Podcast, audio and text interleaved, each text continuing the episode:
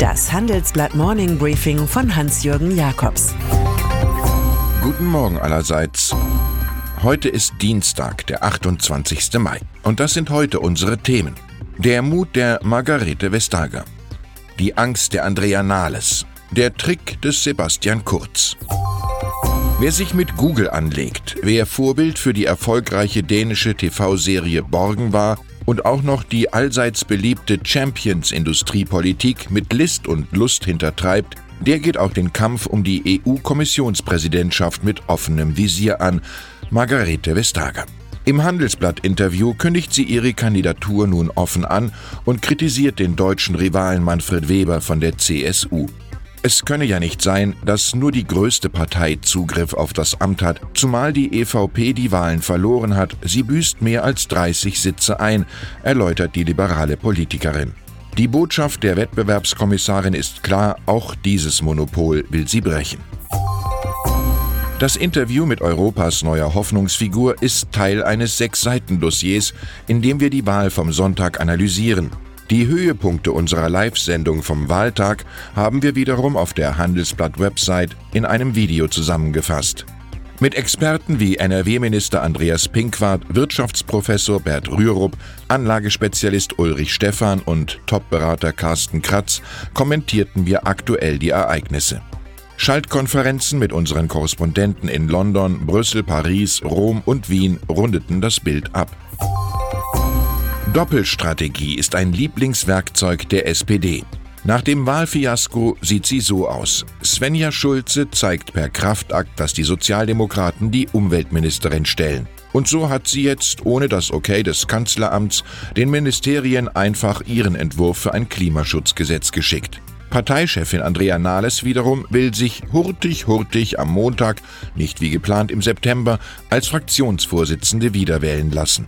Angesichts des anschwellenden Boxgesangs spekuliert sie darauf, dass niemand ihrer Gegner aus der Deckung kommen will. Wer will schon Brutus mit Ansage sein? Und doch bleibt die Erkenntnis, dass auch in der Politik wie in der Wirtschaft das Peter-Prinzip gilt. Man steigt so lange auf, bis das Maß der erwiesenen eigenen Unfähigkeit erreicht ist. Im Folgenden hören Sie eine kurze werbliche Einspielung. Danach geht es mit dem Morning Briefing weiter. Nutzen statt Besitzen. Textilsharing schenkt Ihnen Freiheit und Flexibilität.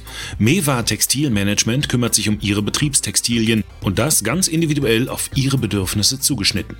Mewa übernimmt für Sie die gesamte Logistik rund um Arbeitskleidung, Mehrwegputztücher und vieles mehr. So sind Ihre Mitarbeiter stets perfekt ausgestattet und Sie selbst haben den Kopf frei für Ihren Betriebsalltag.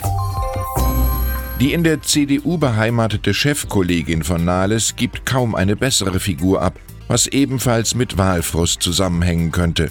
Annegret Kramp-Karrenbauer hat tatsächlich die Frage aufgebracht, ob man nicht in Wahlkampfzeiten Regeln für politische Meinungsmache im Netz aufstellen sollte.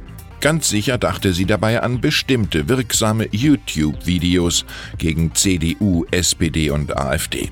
Vielleicht auch daran, dass im Fernsehen und Hörfunk politische Werbung verboten ist und offen deklarierte TV-Wahlwerbespots nur zwischen dem 31. und dem vorletzten Tag vor dem Wahltermin möglich sind.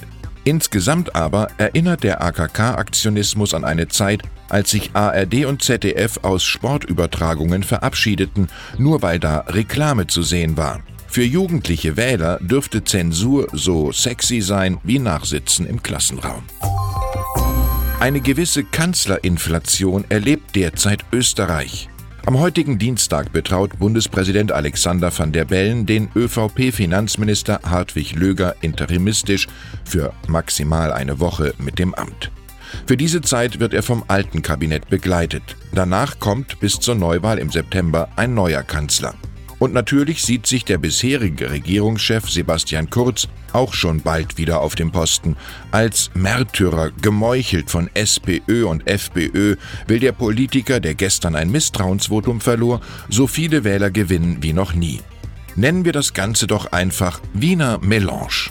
Oder sagen wir es mit Thomas Bernhard, wir sollten immer daran denken, dass es auch noch etwas anderes auf der Welt gibt als die Gewöhnlichkeit. Klimaschutz. Zu dem dominierenden Europawahlthema veranstalten wir am Mittwoch, den 5. Juni in Berlin von 17 Uhr an einen Handelsblatt-Dialog. Regenerative Kraftstoffe, Wege zu klimaneutraler Mobilität und Wärme.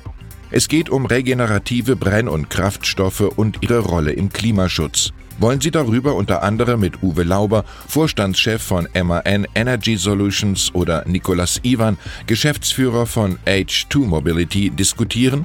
Dann schreiben Sie mir kurz an jakobs at morningbriefing.de. Zehn exklusive Freikarten habe ich für Sie reservieren lassen. Gefunden haben wir noch einen Trauertext. Verehrte Trauergemeinde steht da, wenn du gehst, geht nur dein Name, dein Ruf, deine Mission aber bleibt diese starke Stimme Bayerns, die immer die des Franz Josef Strauß war, damals schon bei deiner Geburt am 3. Juni 1950.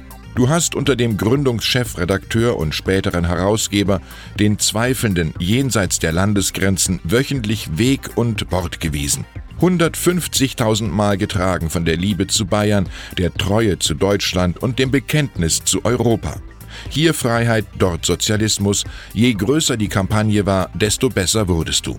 Irgendwann aber warst du nur Schatten deiner selbst, ein Monatsmagazin in einer allzu bunt gewordenen Medienwelt, nun verblichen im 69. Lebensjahr. Und doch neigen wir das Haupt und sagen ganz leis zum Abschied Servus Bayern Kurier.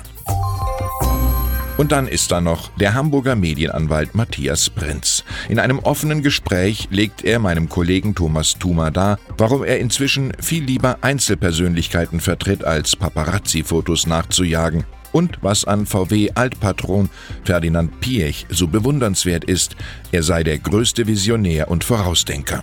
Schließlich schildert der Jurist, der vor viereinhalb Jahren beim Joggen einen Herzstillstand erlitt, seinen Kampf gegen den Rollstuhl. Prinz trainiert mit einem elektronisch gesteuerten Exoskelett, Familienname Renate, das ihn irgendwann wieder zum Gehen bringen soll. Das werde ich üben, so lange bis es klappt oder ich tot bin. Ich wünsche Ihnen einen erfolgreichen Tag und alle Kraft bei der Erreichung Ihrer Ziele. Es grüßt Sie herzlich Hans-Jürgen Jakobs.